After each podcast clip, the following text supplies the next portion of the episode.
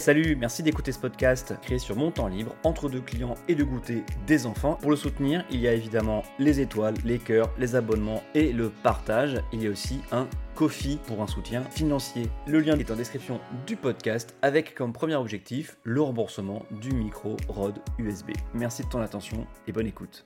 Des rêves dont on doit préserver les enfants en fait. Enfin, l'aérien c'est triste, mais ne doit plus faire partie des rêves d'enfants aujourd'hui.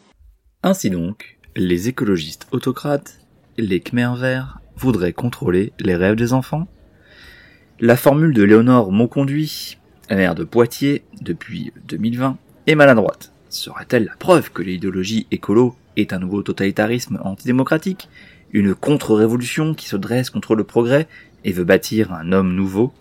Et que signifie cet acharnement du gouvernement sur les maires écolos Est-ce un coup de billard à trois bandes de Macron pour 2022 comme la maire de Poitiers l'a dit elle-même dans une vidéo publiée le lendemain de l'éclatement de la polémique, introduisons un peu de nuance dans tout ça. Bonjour, bonsoir, bienvenue dans un nouvel épisode d'Adrien parle politique 15 minutes pour de l'actualité et des histoires politiques en toute rigueur, mais avec un zeste de mauvaise foi.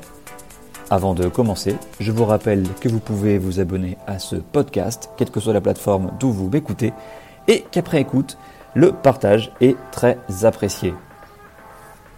Premièrement, mettons les choses au point, on ne contrôle pas les rêves, ni les fantasmes, ni les envies. C'est en fait là-dessus que se sont concentrées quasiment toutes les critiques. Parce que les enfants, vous voyez.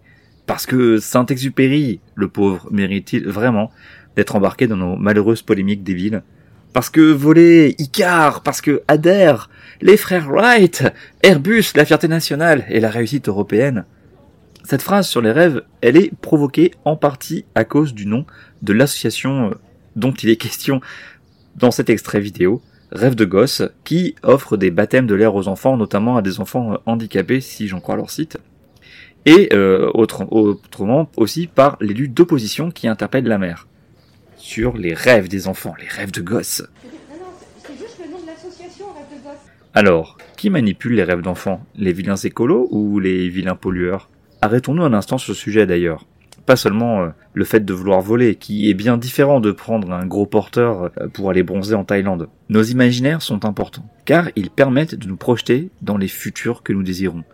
Il faut bien reconnaître que pour l'instant, les imaginaires d'un monde d'après écolo sont soit inexistants, soit bien faiblards dans la culture populaire. C'est presque comme s'il fallait remonter aux illustrations vaguement babacool des papa pour trouver de l'alternative. C'est une bataille culturelle, une bataille au long cours. Il ne s'agit pas de manipuler les rêves des enfants, mais aussi de savoir les émerveiller avec ce qu'il faut préserver. Et on parle des enfants, mais il y a aussi l'émerveillement pour les adultes.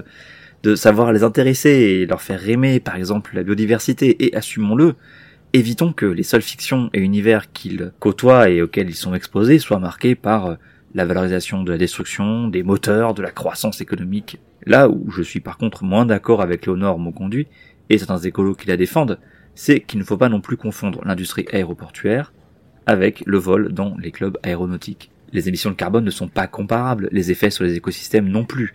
Le tourisme de masse n'est pas créé ni porté par les ULM ou les petits avions euh, monomoteurs, qui font par contre un bruit euh, désagréable dont se plaignent à raison les riverains des aérodromes.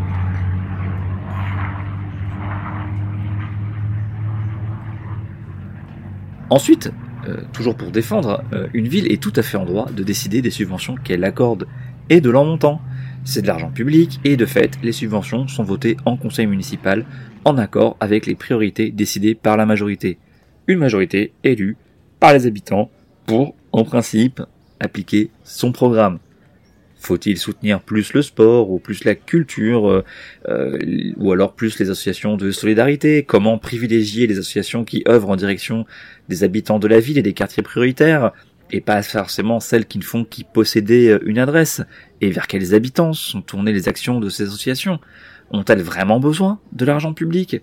Quels critères doit-on mettre en place pour décider ou non du vote d'une subvention et aussi de son montant? Les montants, tiens, parlons-en. On parle de quelques milliers ou centaines d'euros, 3000, 4000, sur des budgets assez conséquents des clubs qui se chiffrent en plusieurs dizaines de milliers d'euros. Alors oui, tout le monde est toujours juste en argent et peut-être que des projets ne se feront pas, mais rassurez-vous, les aéroclubs de Poitiers ne mourront pas. J'en ai déjà parlé, épisode du 16 septembre 2020, ça y est, je peux commencer à m'autociter. Je suis assez dépité par les maladresses de communication de certains maires écolos. L'arbre mort euh, de Pierre Rumic pour parler du sapin de Noël par exemple, ou euh, d'autres malheureux euh, que je mets sur le compte d'une habitude militante de l'entre-soi quand on oublie qu'on ne parle plus seulement à des écolos pur jus en rayon de groupe local, mais que l'on parle à toute la société, et que malheureusement on se laisse aller à jargonner Alice Coffin, euh, quoi qu'on pense de ses propos, est coutumière du fait, hein, parlant sur BFM TV ou euh, RT France, comme si tout le monde avait lu euh, les mêmes 50 livres qu'elle de déconstruction féministe, ou au moins son, son, propre livre à elle. Mais je suis tout le temps énervé, peiné, fatigué par cette propension qu'on a à gauche à ranger de plus en plus systématiquement les désaccords à l'extrême droite. C'est très pénible, sauf à considérer qu'il n'y a plus aucune nuance et que tout ce qui est à droite de soi est l'extrême droite. Mais bon, euh, ça va faire du monde quand même. Vous aimez les sapins de Noël? Extrême droite, vous mangez de la viande, fasciste, vous voulez un baptême de l'air, le péniste, vous trouvez que l'UNEF déconne, nazi, vous trouvez que Paris est sale, manipulation du Rassemblement National sur Twitter. Le chiffon rouge de la récupération par l'extrême droite devient aussi un cliché à lui tout seul.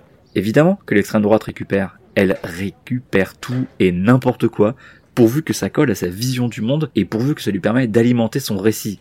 C'est ce que fait F de Souche depuis des années. Hein, il faut le savoir.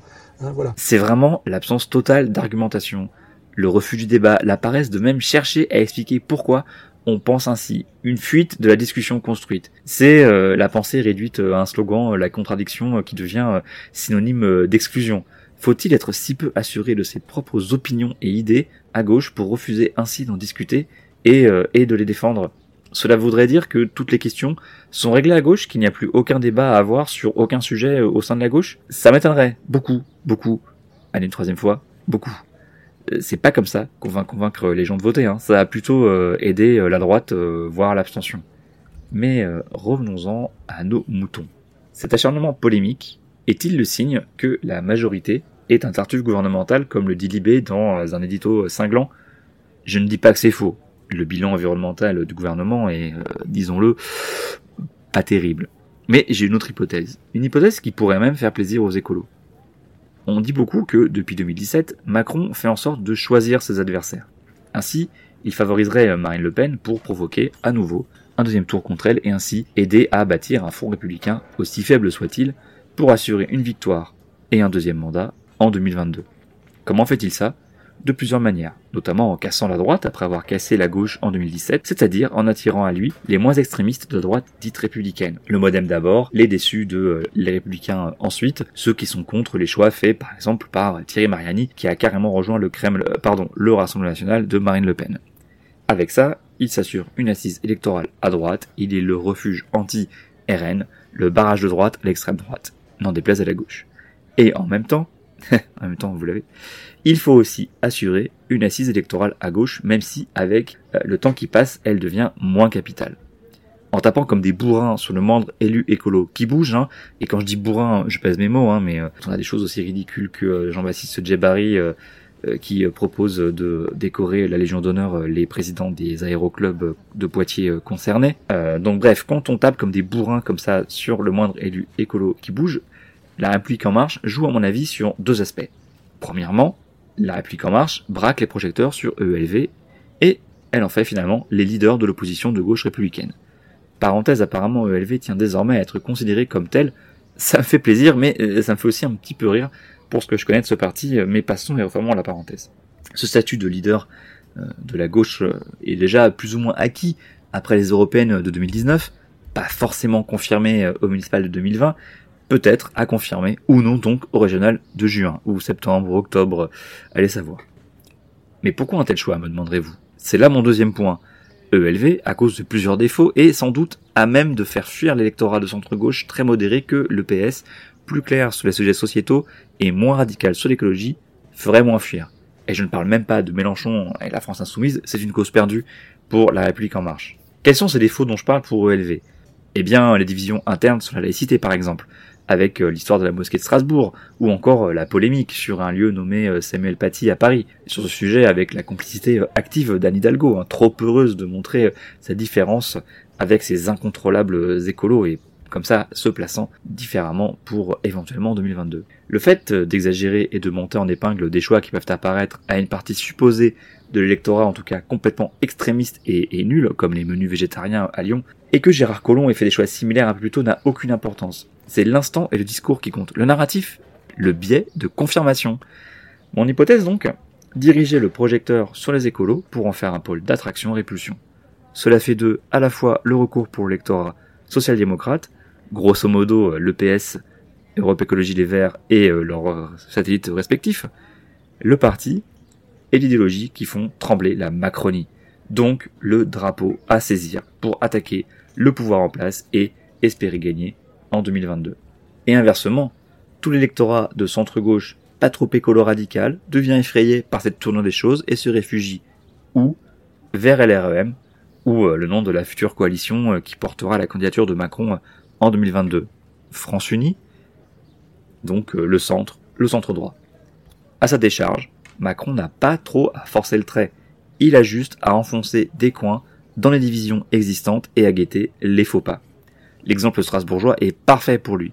Une question hyper inflammable qui polarise l'opinion avec un mélange entre ingérence turque et islamisme qui, on le sait, divise en plus la gauche, financement des cultes, confirmation en plus que les écolos sont tous des islamo-gauchistes, alors que non, hein. Euh, pas tous, certains oui, mais, mais pas tous, et hop, l'affaire est réglée. Je vous laisse avec ça, à la semaine prochaine. Merci, merci d'avoir écouté cet épisode d'Adrien parle politique 15 minutes. Pensez à vous abonner, quelle que soit la plateforme d'où vous m'écoutez, Spotify, Google Podcast, encore ou Deezer et tant d'autres. Si cet épisode vous a plu, pensez à le partager et aussi venez en discuter sur Twitter, adsum, A-D-S-A-U-M. Le fond sonore est issu de la banque gratuite de la BBC il s'agit d'un café des Tuileries à Paris. Oui, oui, les musiques du générique sont de Vexanto. Merci à lui. À bientôt pour un autre épisode.